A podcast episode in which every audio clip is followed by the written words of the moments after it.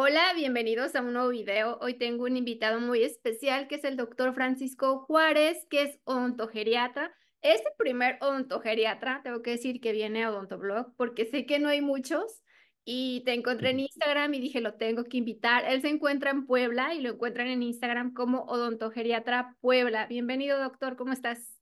Hola, ¿qué tal? Buenas tardes. Muy bien, muy bien. Gracias por la invitación. Eh, esperemos que, que sea bastante útil esta, esta, esta charla que vamos a tener hoy en día. Y no, gracias por estar aquí. Hablábamos de eso, de que no hay muchos odontogeriatras, ¿verdad? Platícanos primero, antes de empezar ya con la especialidad, platícanos un poquito de ti para los que no te conocen. Bueno, eh, mi nombre es Francisco Javier Juárez Pérez. Eh, soy odontólogo como, como todos ustedes. Eh, pero bueno, yo me derivé por, por otras áreas. En este caso, pues me enfoqué a un área que prácticamente es eh, muy poco conocida, eh, al menos en nuestro país. es algo que todavía no, no tiene mucho enfoque, pero que yo espero que en algún momento pues seamos un poquito más. yo me especialicé en el área de odontogeriatría, eh, como tal, la especialidad es odontogeriatría, pacientes especiales y compromiso médico. Es decir, mm. vemos desde la parte este, geriátrica, o sea, pacientes de adultos mayores, como pacientes eh, con condiciones o discapacidades también. Y bueno, en eso básicamente es lo que, lo que se enfoca, ¿no? ¿Y tu consultorio está en Puebla? Sí, nosotros estamos aquí en la ciudad de Puebla Estamos en lo que es Las Ánimas, eh, una, una, colonia muy, muy conocida aquí en la ciudad. Y bueno, aquí es donde nosotros hacemos nuestros, donde vemos a nuestros pacientes. Genial que estés aquí. ¿Por qué crees que es tan poco conocida o por qué hay tan pocos odontogeriatras en México o en Latinoamérica, me atrevería a decir en general? ¿Es porque no la ofertan aquí en México, esa especialidad o a qué se debe? Sí, principalmente yo creo que es por eso. Y la verdad es que eh, cuesta un poco de trabajo pues llevar a cabo este tipo de, de práctica, ¿no? En el área odontológica. Sabemos que en el área médica pues hay, hay este, geriatras, ¿no? Entonces, en la parte, en nuestra parte que es el área bucal, en México prácticamente no hay una institución, ¿no? Por llamarlo así, que se dedique realmente a este tipo de, de pacientes, ¿sí? Sí la hay como materia en, en algunas licenciaturas, en algunas especialidades, ¿no? Pero como tal, enfocarse al paciente geriátrico o al, paciente adulto mayor, prácticamente no la hay. Eh, donde sí creo que hay es en Chile y me parece, sí, en Chile, nada más, en Chile. Entonces... Tú la, estudiaste eh, en Barcelona. Exactamente, yo la estudié en Barcelona, España, ahí es donde yo me especialicé. Eh, en, en, lo que es este prácticamente, pues en Europa mm, hay otro tipo de ramas odontológicas que en, en, en, lo que es, yo creo que América Latina mm. y parte de Estados Unidos, yo creo, eh, Canadá, pues todavía no es como de gran importancia, ¿no? Pero en, aquel lado del, del, en aquel lado del mundo sí es como en ese en ese tipo de, de, de, derivados de, la odontología o del área médica, pues sí es, tiene muchísimo enfoque. Creo que, bueno, hablando de que es muy importante, creo que el hecho de que no haya muchos, ¿dónde terminan esos pacientes? Como que quedan en el limbo, si van con los protesistas, si van con un odontólogo general, o sea, no van con alguien especializado, esas personas de la tercera edad. En, ¿Qué eh, es odontogeriatría? ¿Y qué edad abarca o qué, edad? Pues mira, al, eh, la OMS, o sea, si nos basamos como por datos este, científicos, la OMS dice que eh, a partir de los 60 años en Latinoamérica, ¿sí?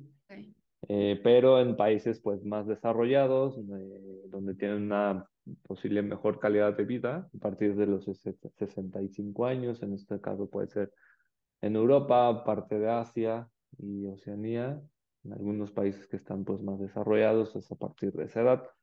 En Estados Unidos, la verdad que es eh, Estados Unidos y, bueno, lo que es Norteamérica, que es México, Estados Unidos y Canadá, En, en, este caso Estados Unidos y Canadá, pues varían los datos, ¿no? En este caso igual están entre 60 y 65 años los pacientes geriátricos.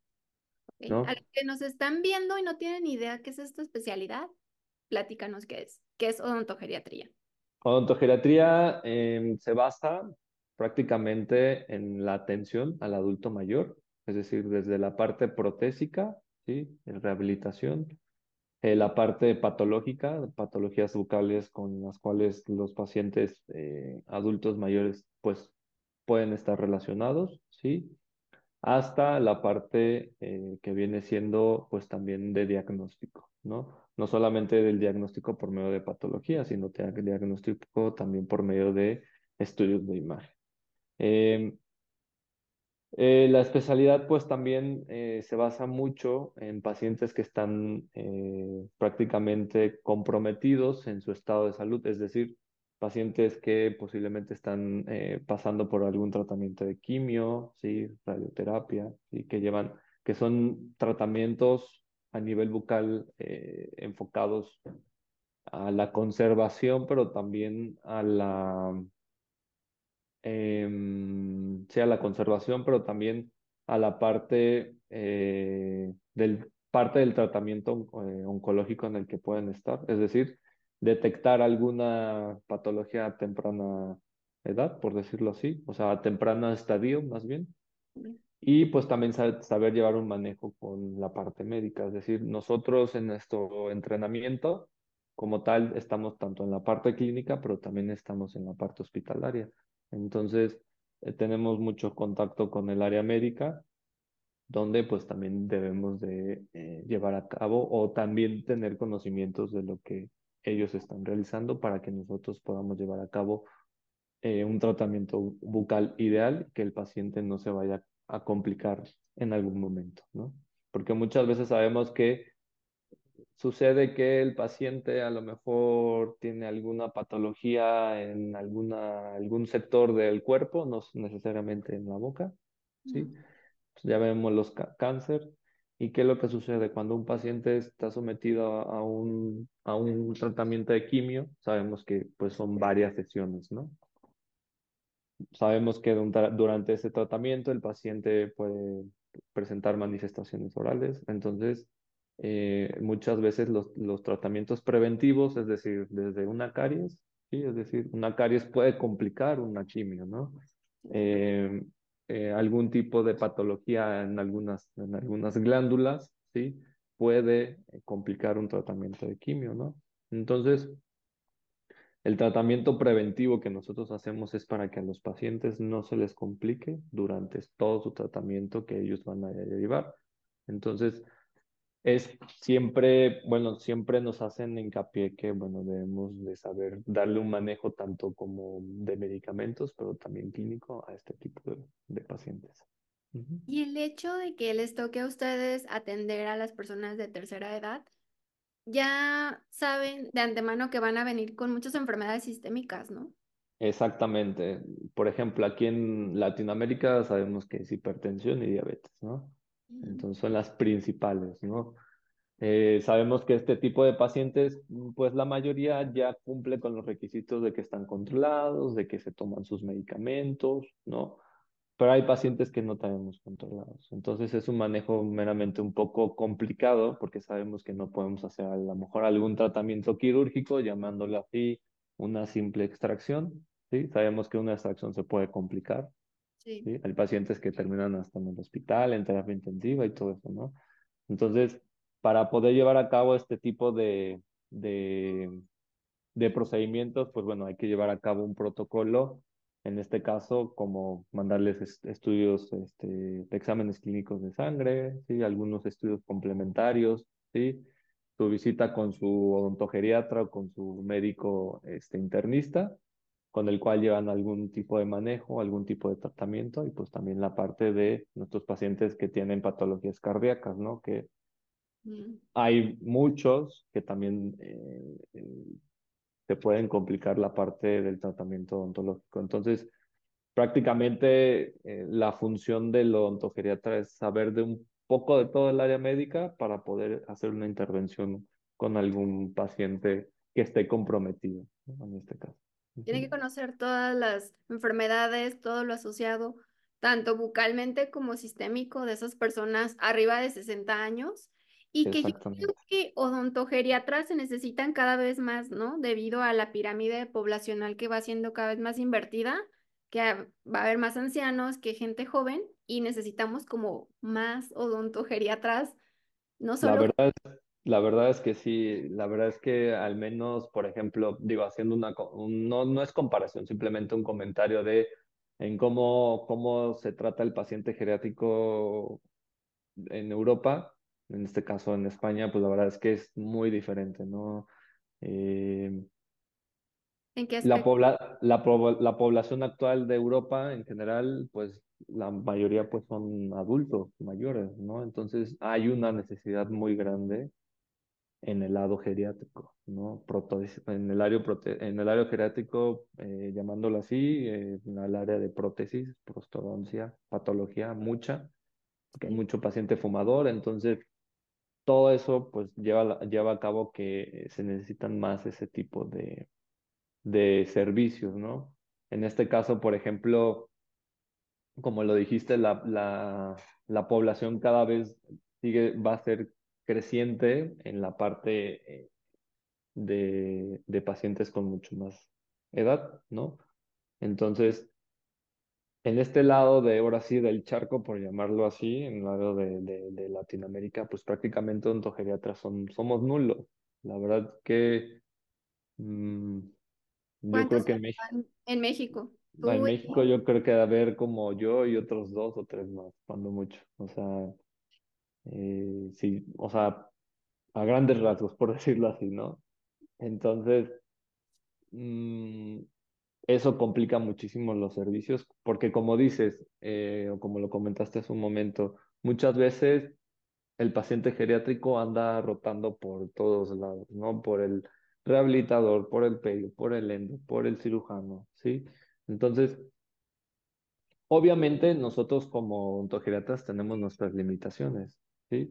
Sabemos que a lo mejor no vamos a hacer una cirugía en quirófano comparando con, una, con un cirujano maxilofacial, ¿no? Pero nosotros somos los, por ejemplo, nosotros somos los primeros en este caso con pacientes geriátricos en hacer la referencia, es decir, en detectar alguna patología, ¿no? A lo mejor el paciente tiene un síndrome de Sjögren y a lo mejor necesita algún otro tipo de tratamiento que, que sea involucrado por la parte quirúrgica, ¿no? Entonces, nosotros los derivamos, en este caso a lo mejor con el cirujano maxilofacial, porque a lo mejor necesita hacer eh, algún procedimiento quirúrgico mucho más invasivo, ¿no?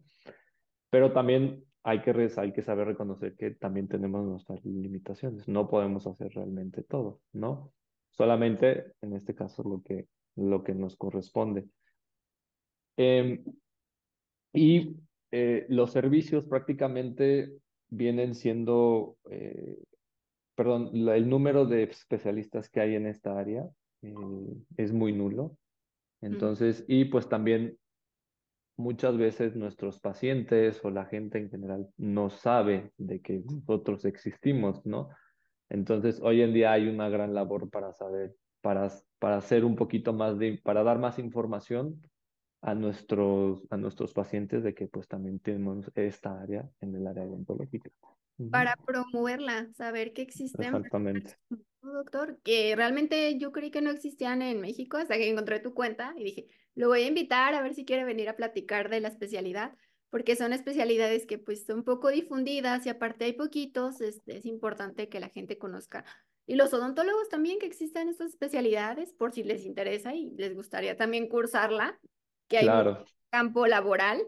En cuanto a personas de la tercera edad, ¿qué enfermedades son las que ves más comunes aquí en México?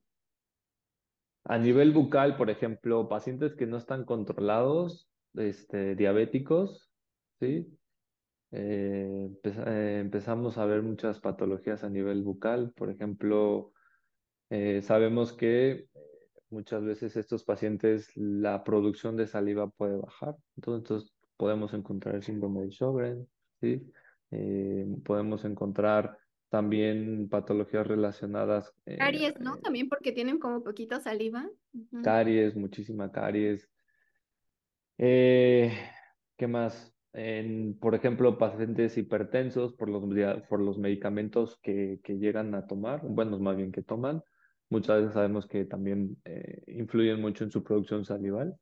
Entonces, en algunas ocasiones, este tipo de patologías se llegan a confundir con síndrome, síndrome de Sjögren o síndrome de boca ardiente, ¿no? Que son patologías parecidas hasta cierto punto, pero que tienen un, un inicio muy diferente, ¿no? Es decir, el, el- el principio de la, de la enfermedad eh, se va, se va desarrollando eh, de diferente manera, pero se llegan a, este, a confundir, ¿no? Oye, en veces son Eh, cuantos medicamentos que toman, ¿no? Los pacientes traen sus mil cajas y tienen efectos secundarios como exactamente, exactamente. Sí, entonces Una de las principales, por decirlo así, son estas, em, detectar, detección de, de, de, patologías tumorales también, vemos mucho, pacientes fumadores que pueden tener también diferentes tipos de patologías a nivel bucal. Sabemos que anteriormente, pues a lo mejor nuestros abuelos, ¿no? Eh, muchos eran fumadores, ¿no? Entonces, desde ahí, pues también podemos detectar bastante patologías. Ah, Hemos llegado a detectar patologías de cáncer bucal, entonces cáncer de lengua, porque también nosotros hacemos biopsias, ¿no? Entonces, somos alguno de los filtros para que nosotros podamos decir, ¿sabe qué, señor? Me está pasando esto, vamos a hacer un estudio y eh, de- dependiendo de lo que salga, pues bueno, lo vamos a mandar con su médico o con el especialista referente quien va a llevar a cabo este tipo de tratamientos, ¿no? Son Entonces, generaciones que fumaban muchísimo, que lo vemos en exacto, los abuelos y bisabuelos, sí. el bisabuelos. Entonces, eh, hasta cierto punto en aquel, en aquellos tiempos pues era normal, ¿no? O sea, no había tanto, tantos estudios realizados por medio del tabaco y de todas las sustancias que tenían que al final del día iban a, com- a- a provocar una, una enfermedad, ¿no? Ya sea EPOC, cáncer bucal, cáncer de labio, cáncer de pulmón, o sea, muchísimas cosas, ¿no? Que al final del día pues también se terminan reflejando a nivel bucal. Y también en Latinoamérica ya estaba viendo estadísticas de que hay personas que ya a los 60 llegan sin dientes. Sí, exactamente. Eh, fíjate que eso ha, ha llevado una controversia, por, ser- por decirlo así, porque al- en algún momento se decía que los pacientes geriátricos eran a, a principios o a más o menos de los 60, se- digo 65. Eh, hoy en día ha bajado un poco la edad por el hecho que, por el comentario que tú, que tú, coment- que tú dijiste. Mucha gente a los 60 años o antes de los 50 años, ¿sí? Ya no tienen sus dientes, Sí. ¿no? Entonces, eso termina perjudicando a su bienestar bucal, pero también a su bien- bienestar eh, físico y también a nivel de todo su cuerpo, ¿no? Porque sabemos que si no comemos bien, no nos nutrimos bien, Si no, todo exactamente, no pueden masticar bien y eso va, va bajando muchísimo su calidad de vida.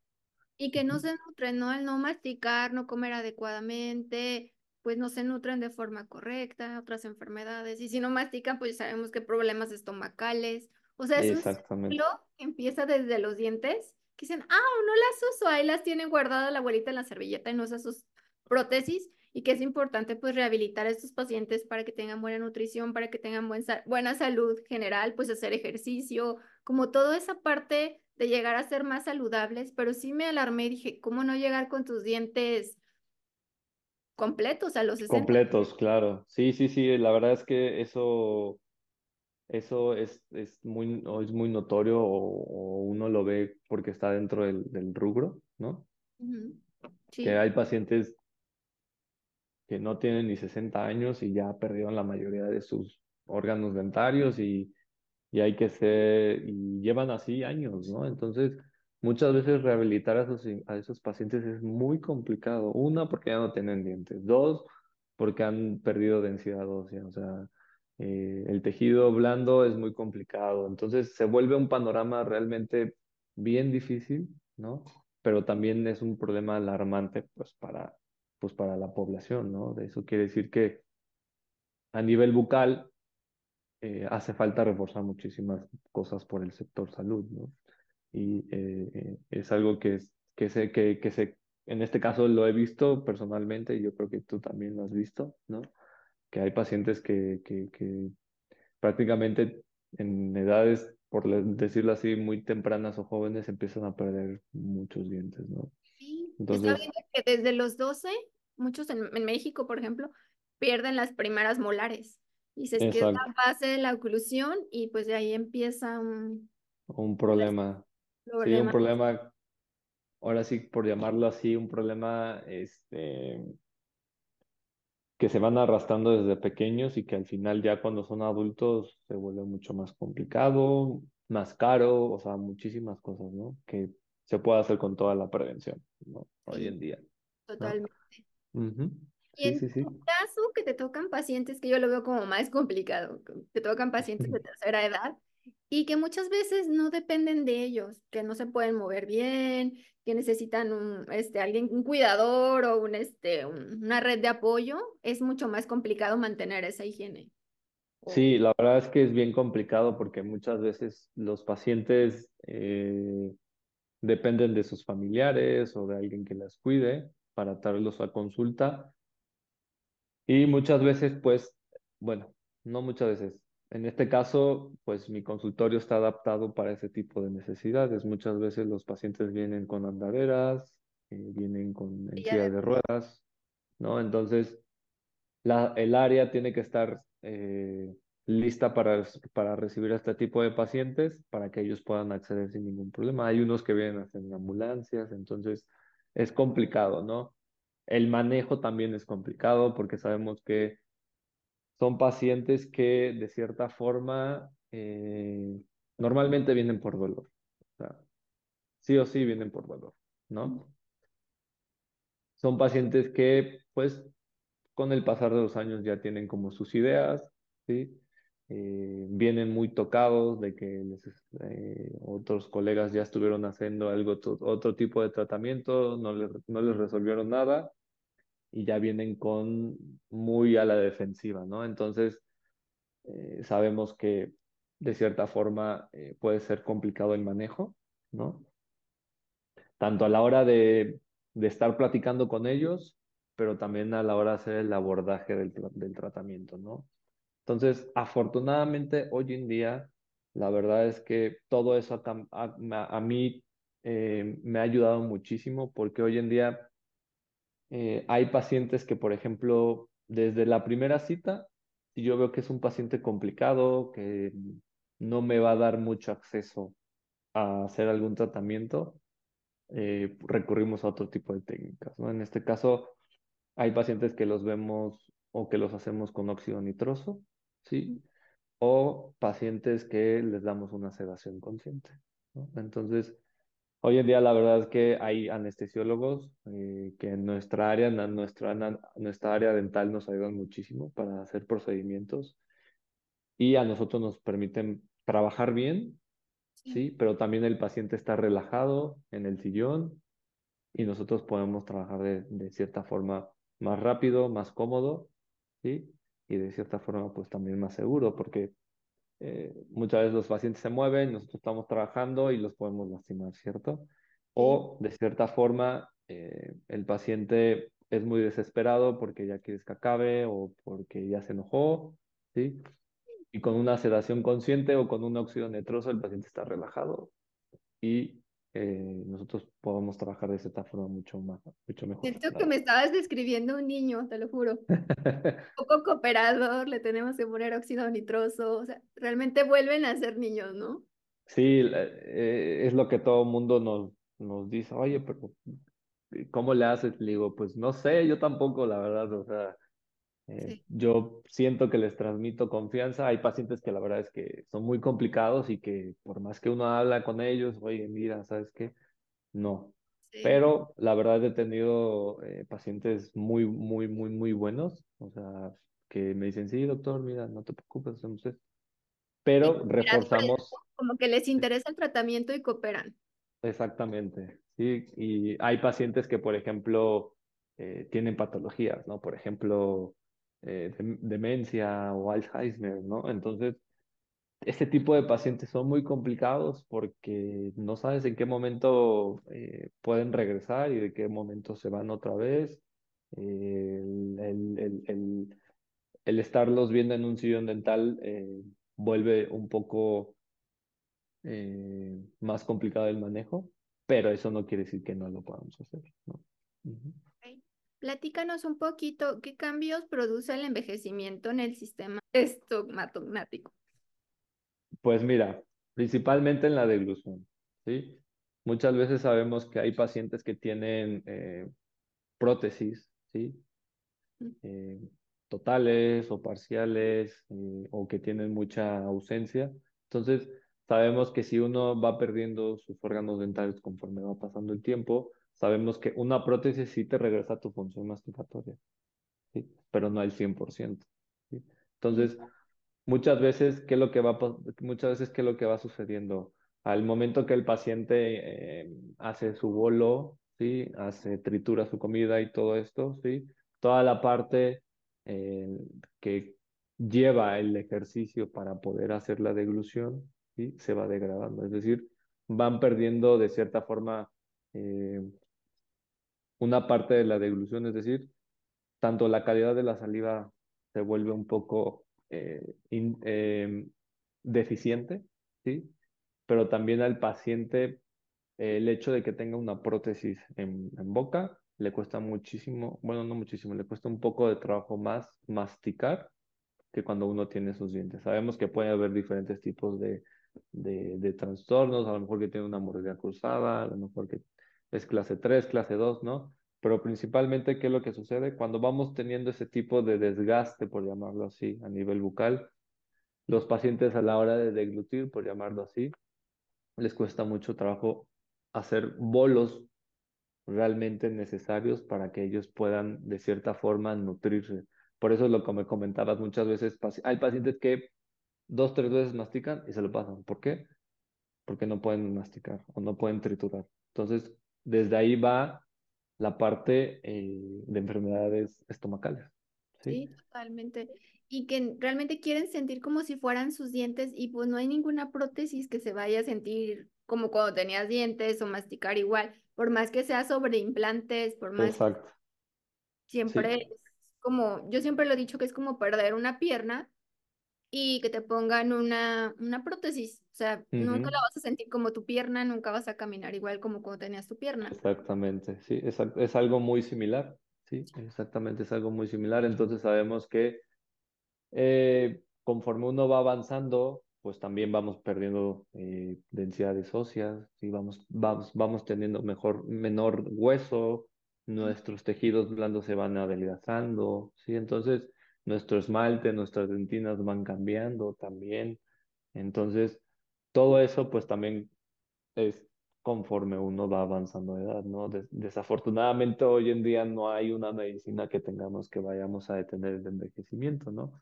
pero mientras mantengamos una salud bucal ideal, ¿sí? Es muy posible que podamos tener la conservación de nuestra mayoría de nuestros dientes o nuestros órganos dentales.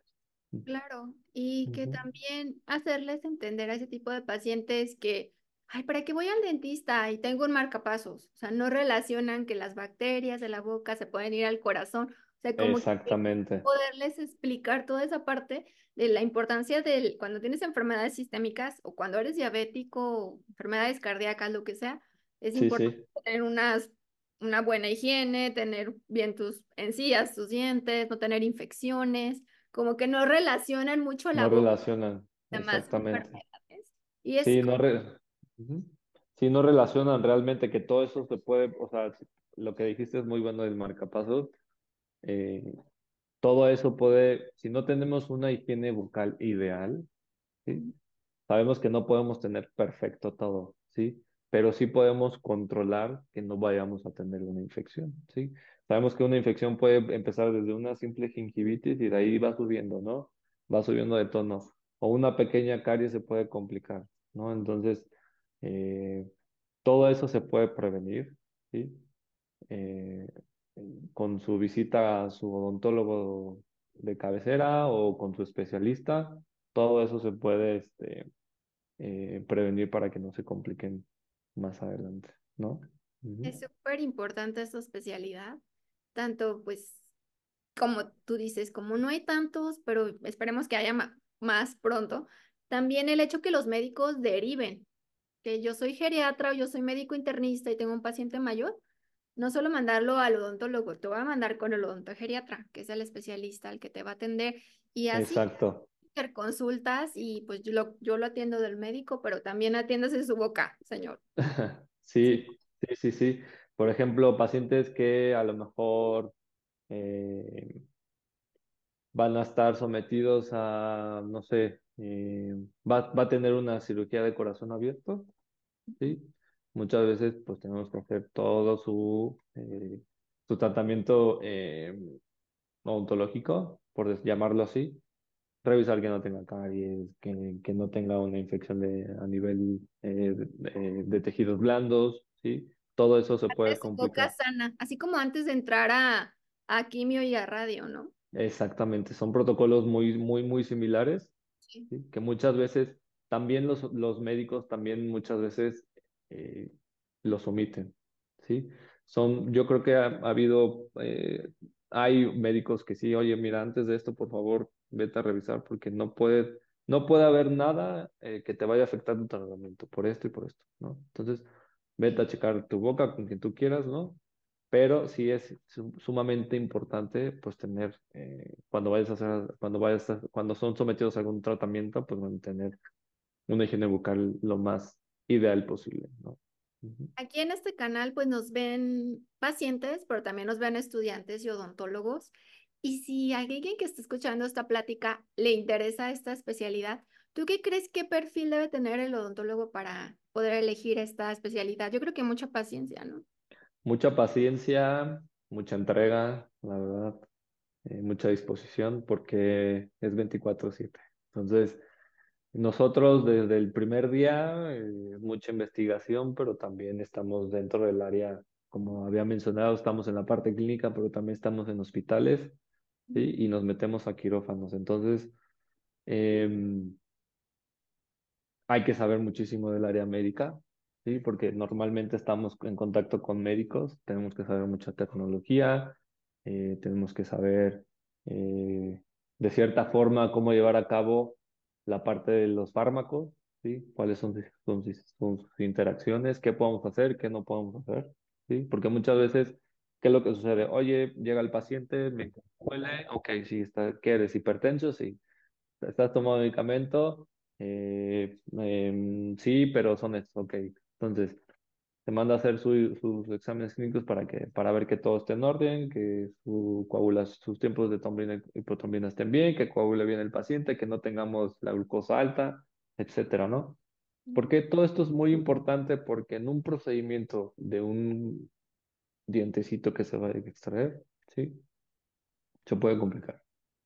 Sí, ¿sí? claro. Entonces, entonces, este tipo de pacientes, eh, ya sea que tengamos que componer con vasoconstrictor, sin vasoconstrictor, dependiendo lo que nos vaya diciendo nuestro médico. Es decir, yo antes de, hacer un, un procedimiento, necesito un informe de su médico tratante si el paciente está óptimo para hacerle tal tratamiento, ¿no? Entonces, si no autoriza al médico, no procedemos a hacer el tratamiento hasta que el paciente esté estable o esté controlado, procedemos a hacer el, el procedimiento Y para que mientras le paleas con medicamentos el dolor y eso. exactamente, mientras, por ejemplo, si tiene mucho dolor, mandamos eh, analgésicos, eh, mandamos antibióticos para controlar la infección o el dolor y listo. Una vez que el paciente está listo, ahora sí procedemos a hacer el, el, el procedimiento.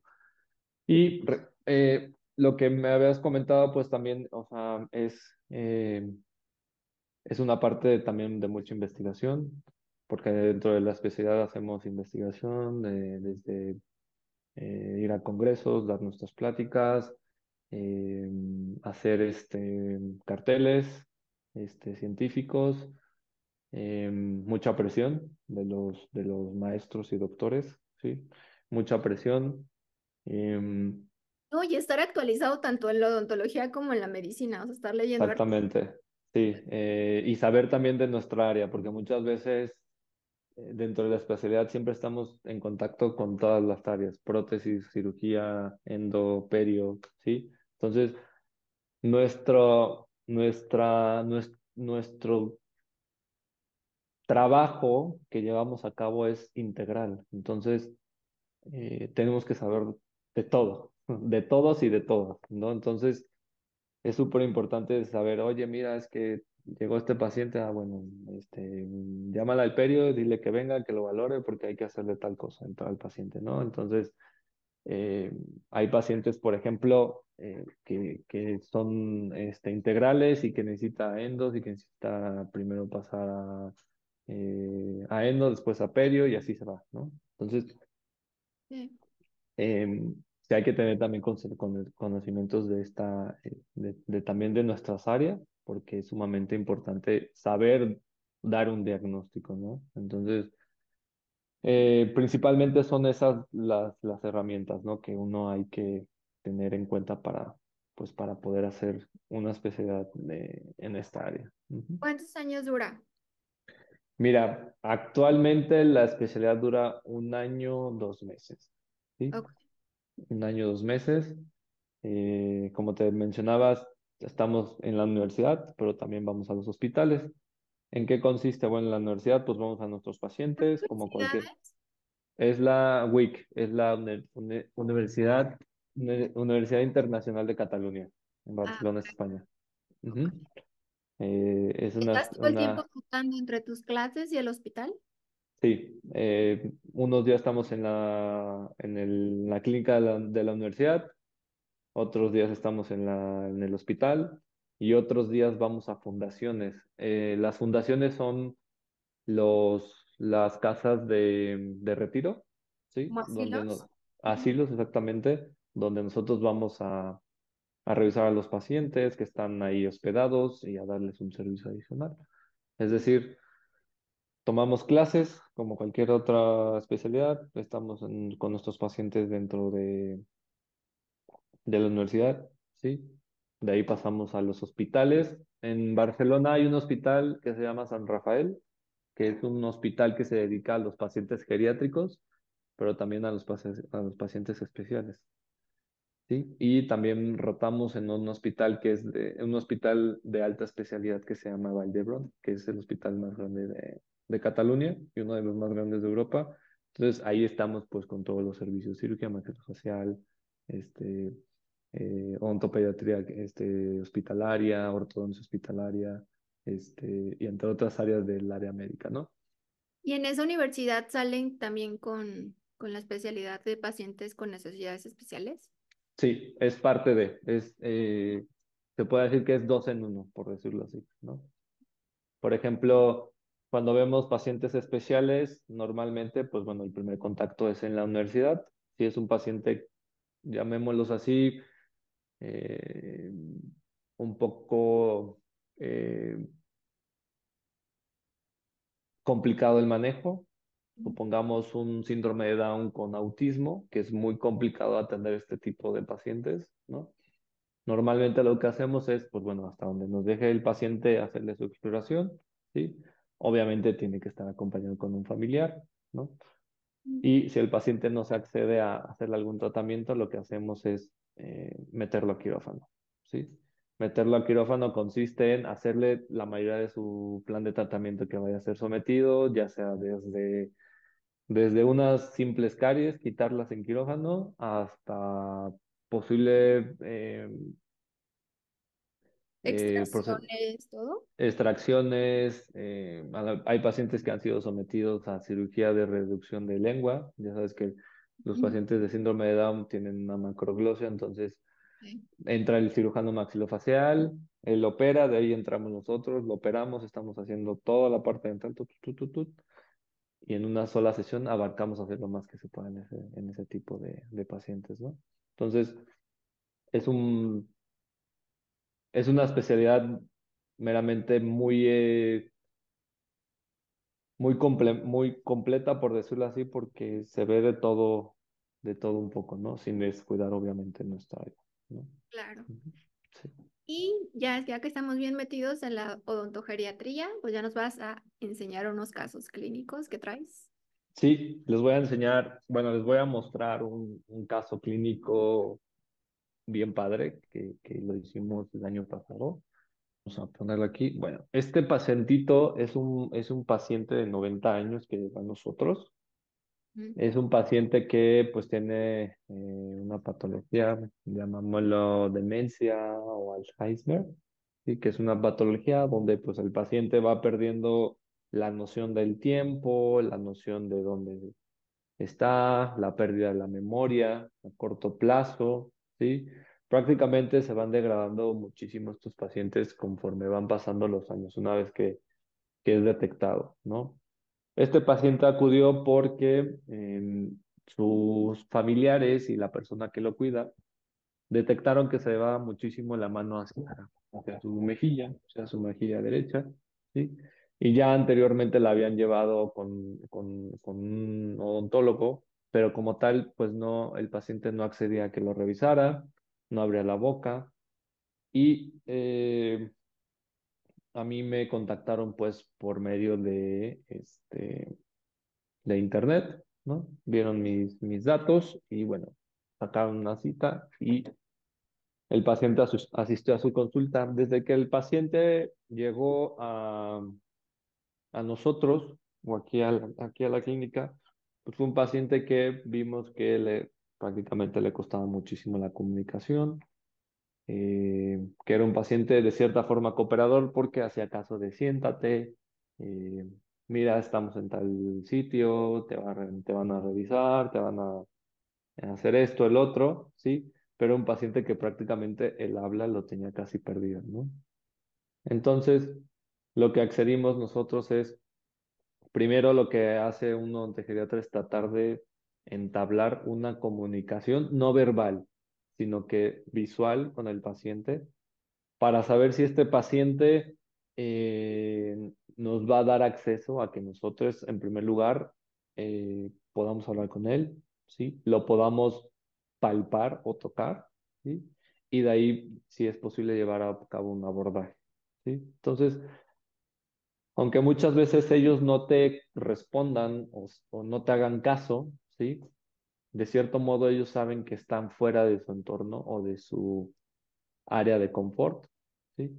Entonces, al notar que ellos, al notar el paciente que él estaba pues, prácticamente en un lugar donde él normalmente no habitaba, pues bueno, yo fui hablándole, fui haciéndole algún que yo, un- alguno que otra bromita, un cascarrillo, ¿sí? Para que él se sintiera cómodo, tranquilo. También al mismo momento hablaba yo con los familiares, ¿sí? en el cual cuando su cuidadora le dice, oye Carlos, el paciente se llama Carlos, oye Carlos, mira, estamos en tal lugar, te van a hacer esto, el otro, te van a revisar, no te van a hacer daño, eh, solamente necesitamos que abras la boca. ¿sí? Y ya el paciente yo le dije, oye Carlos, mira, yo soy el doctor, te voy a, te voy a ayudar, vamos a hacer esto, vamos a hacer otro, siempre teniendo un contacto visual, obviamente, ¿sí? Pero también de cierta forma que él se sintiera tranquilo y relajado, ¿no? Entonces, el paciente poco a poco fue cooperando, dijo, pues bueno, vale, vamos a, vamos a, llevar a cabo el, el procedimiento para poderle hacer una exploración. En cuanto el paciente abrió su boca, ¿sí? Lo primero que hicimos fue revisar sus tejidos blandos, ver que no tuviéramos alguna patología in- inicial en, en tejidos blandos, algún agrandamiento. De ahí nos fuimos a toda la parte dental, ¿sí? Y detectamos que prácticamente te- pues, tenía una caries muy grande y que ya tenía una infección, ¿no? Si tú le Entonces, preguntabas si te duele algo, él no te decía. no, nada. Él nada más lo único que hacía es, se llevaba la mano hacia su mejilla, ¿sí? Y se quedaba así. Era lo único. ¿sí? Entonces yo le decía, ay, Carlos, te duele, ¿verdad? No sé qué. Obviamente él nunca me va a si sí o si no, ¿sí? Pero una de las principales eh, señales que a nosotros nos dan o que nos indica que hay algo en boca es cuando ellos se llevan su mano hacia, hacia su mejilla o hacen guiño, hacen como esto, Cuando ellos tienen mucho dolor. Entonces detectamos que ahí tenía una caries. eh, afortunadamente él accedió a que le hiciéramos una radiografía periapical, pues la hicimos y prácticamente pues ahí estaba la patología, ¿no? Debido a su, a su, a su estado, sí, sabíamos que era, iba a ser un poco, no un poco, sí, iba, iba a ser muy complicado hacerle eh, algún tratamiento, quitar la caries, quitar la infección, sí. Entonces, A los pacientes, a los familiares del paciente se les propuso hacer un procedimiento bajo sedación consciente, ¿sí? ¿En qué consiste? Pues prácticamente es que viene un, viene un anestesiólogo especialista en nuestra área, donde nos da el procedimiento para que el paciente esté relajado, tranquilo, ¿sí? Para que nosotros podamos hacer nitroso, ¿no? Eh, sí, en este caso no se usó óxido nitroso, sino se, se, se utilizaron otro tipo de medicamentos intravenosos, ¿sí? Que el, el, el, el anestesiólogo le da al paciente para que él esté simplemente relajado. Él nunca está dormido, todo el tiempo está consciente, pero lo que él es, él es lo que el paciente experimenta es que él está tranquilo, está relajado, mientras nosotros empezamos a trabajar. Entonces, durante todo este procedimiento, pues bueno, aprovechamos para hacerle una limpieza a profundidad al paciente, retiramos las caries, ¿sí? Pero también hicimos una exploración mucho más a profundidad de tejidos blandos, ¿vale? Entonces, el paciente llegó, se sentó, el, anestesiólogo es el que está aquí con nosotros, el que está eh, al lado mío de color pijama quirúrgica negro, ¿sí? Que es el doctor Fabián un excelente este, anestesiólogo y que nos ayuda muchísimo a nuestros procedimientos, ¿sí? Y este, lo canalizó, le puso sus medicamentitos, el paciente eh, cooperó, pudimos, pudimos hacerle todo el procedimiento, retirar caries, colocar eh, una resina para que eh, eh, podamos tener ahí una, una mejor vitalidad del, del, del dientecito. Afortunadamente no, no necesitó de endodoncia, ¿sí? Y el dientecito va a poder estar pues mucho más tiempo en boca, ¿no? ¿Cuál es, cuál es la, la, el énfasis que quiero hacer en este tipo de casos? Es que nosotros como en el área dental no estamos limitados a ver este tipo de pacientes. Es decir, hoy en día tenemos unas múltiples, tenemos muchísimas herramientas para poder llevar a cabo eh, los procedimientos y que este tipo de pacientes sí los podemos ver en un sillón dental, no forzosamente los tenemos que meter a un quirófano, Y pues el paciente salió contentísimo, salió sin dolor, ¿sí? Eh, pudimos hacerle un procedimiento mucho más mucho más, eh, mucho más enfocado para, tener- para que él tuviera una mejor salud bucal. Y el día de hoy el paciente mantiene íntegros los dientes que aún le quedan, ¿no? Que la son la mayoría, a, a pesar de ser un paciente que tiene una patología eh, que va degradando muchísimo su, su estado eh, físico, pero también mental.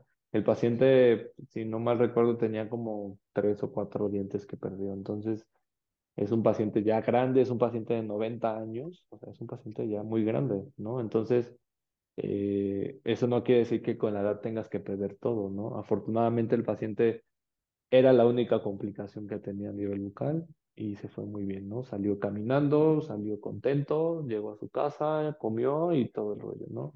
Pero eh, hoy en día eh, tenemos múltiples, este, herramientas por las cuales nosotros podemos eh, llevar a cabo nuestros procedimientos, ¿sí? Obviamente, antes de entrar a, a nosotros en un procedimiento de sedación consciente, mandamos sus estudios de laboratorio, que todo estuviera en orden para poderle hacerle un procedimiento seguro, y lo mejor posible. Este es uno. Y tengo otro muy especial, ¿sí?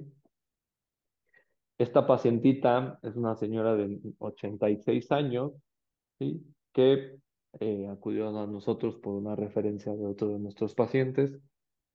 Y esta pacientita tiene algo muy especial. Ella, ella tiene un, una patología ocular que es un tumor palpeoral, que es un tumor muy grande que se encuentra por atrás del, ojo, entonces lo cual le, le produce un oftalmus muy, muy grande en la fotografía no se ve que tuviera eh, el ojo, eh, por llamarlo así, un poco de fuera, ¿sí?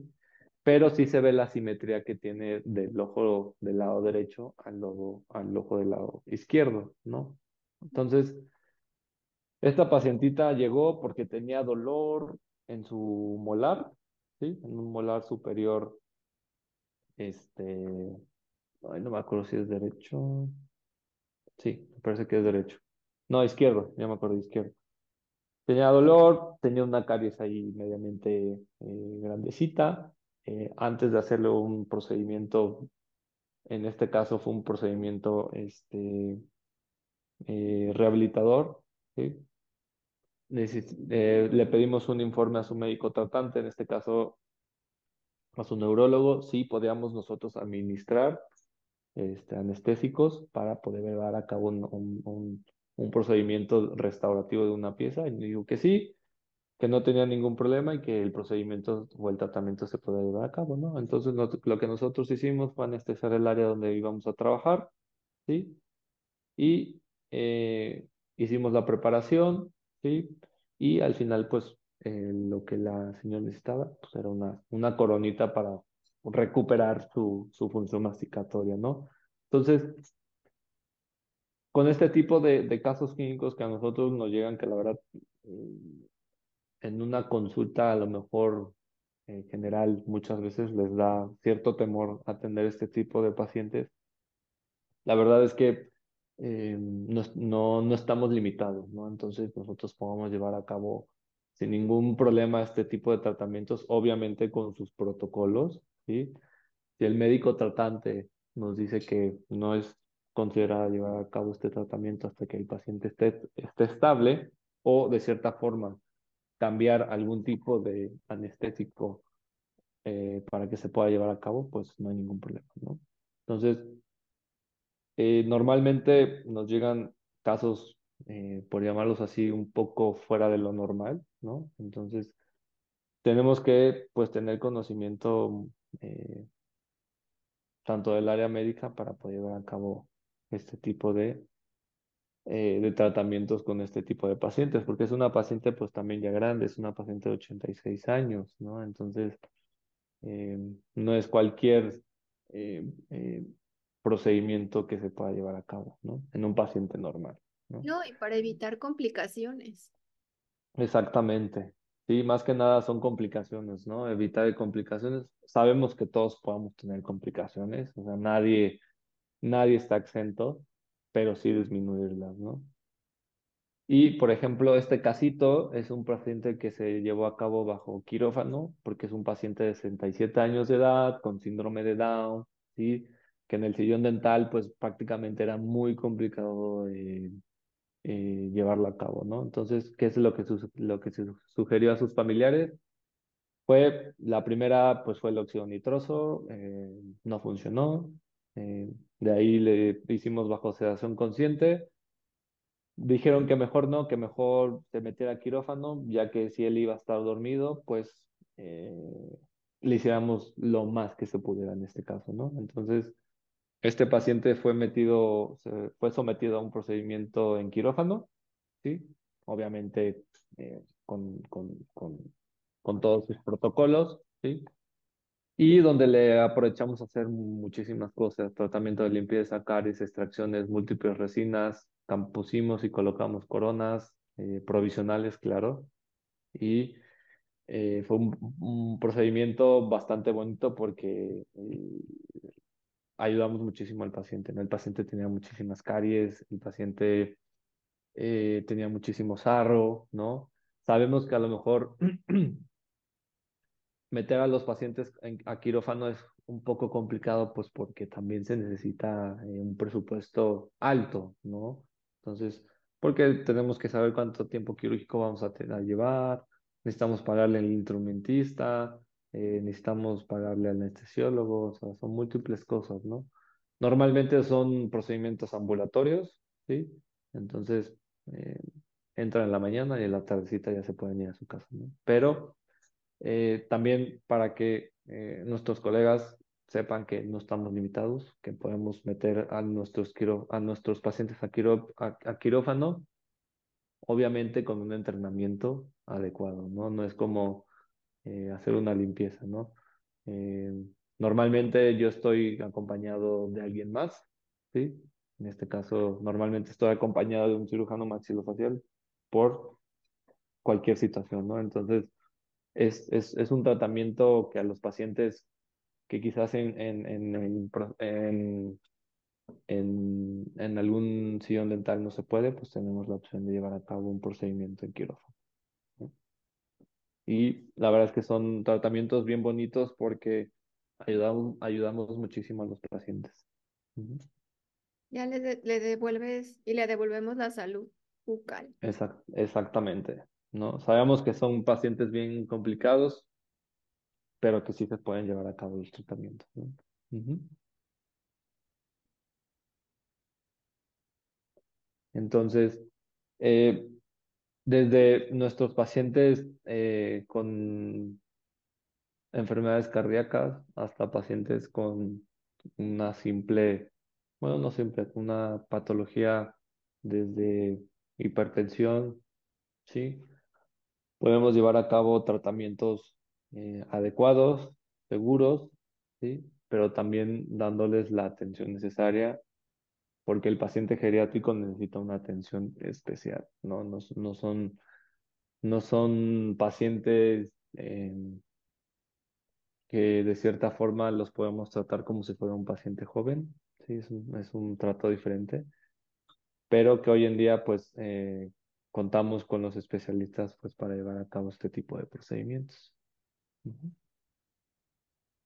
Y eh, uno de los casos también que estuvo muy bonito es esta paciente, esta la hice junto a un, a un colega y un muy buen amigo mío, que es el doctor Giovanni Ramírez Limón, cirujano maxilofacial aquí en la ciudad de Puebla.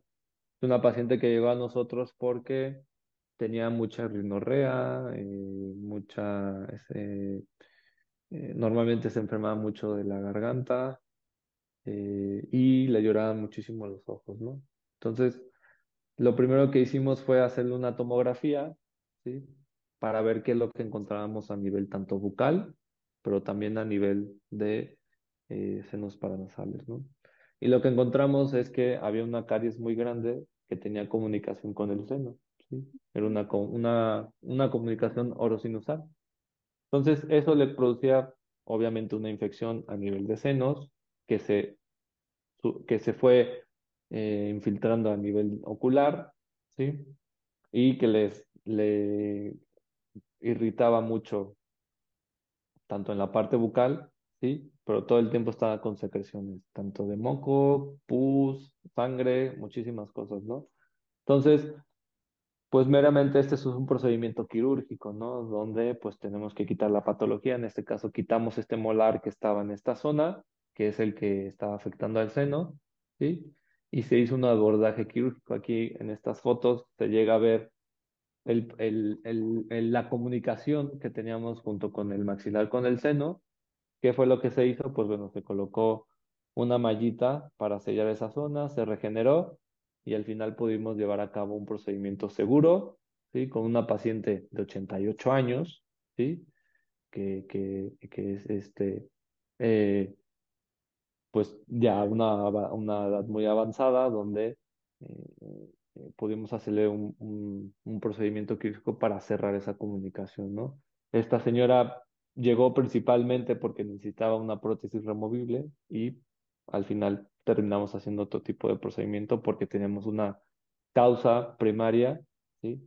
Que nos impidía llevar a, nos impidía llevar a cabo una, una, un, un tratamiento de prótesis, ¿no? Y que Entonces, lo ella ni siquiera relacionaba todo lo que la sinusitis y la rinorrea y todo eso con un diente.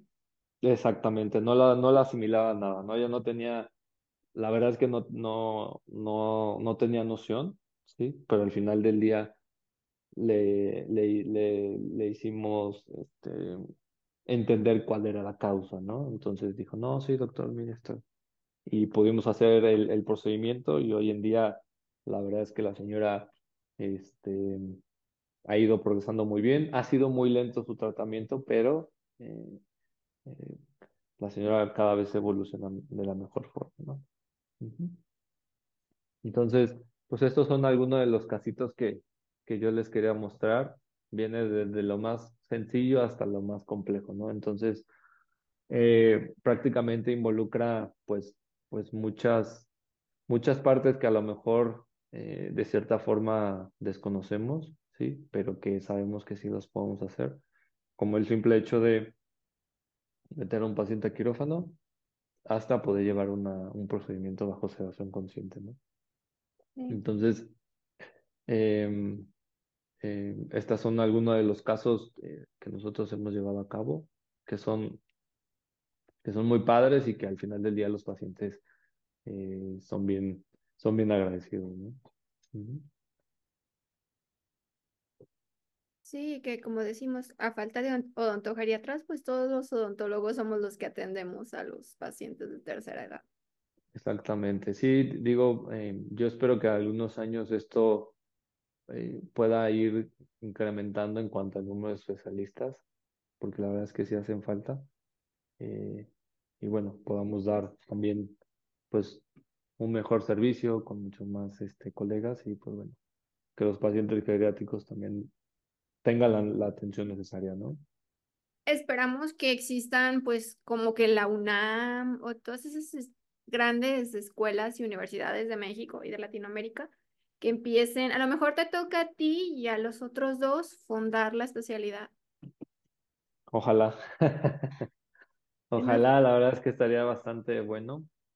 Este, esperemos que pronto suceda eso, ¿no? Lo veo un poco complicado, pero esperemos que en algún momento se pueda llevar a cabo eso, ¿no? No, que, que tengamos más que compartir porque prácticamente estamos solos, ¿no? O sea, de los pocos que habemos aquí en México, eh, estamos solos, pero pues bueno, eso no puede decir que no podamos trabajar, ¿no? Pero Sí, esperemos que en algún momento, este, podamos hacer un poquito más.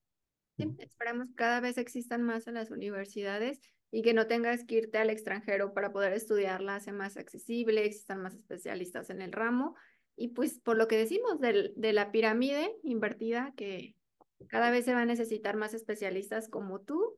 Y agradezco mucho que hayas venido a Odontoblog a platicarnos un poquito de tu especialidad, darnos un, una probadita de esta especialidad tan bonita. Muchas gracias. Gracias. No, no, no, al contrario, gracias a, gracias a ti, gracias este, también a tu público eh, que nos, que nos está viendo y que, pues, bueno, esperemos que les sirva mucho esta información y que pues en algún momento seamos también un poco más, ¿no? Dinos a toda la audiencia en qué redes sociales te podemos encontrar. Bueno, eh, principalmente en Odontogeriatra Puebla, en Instagram, sí, y en Facebook estamos también.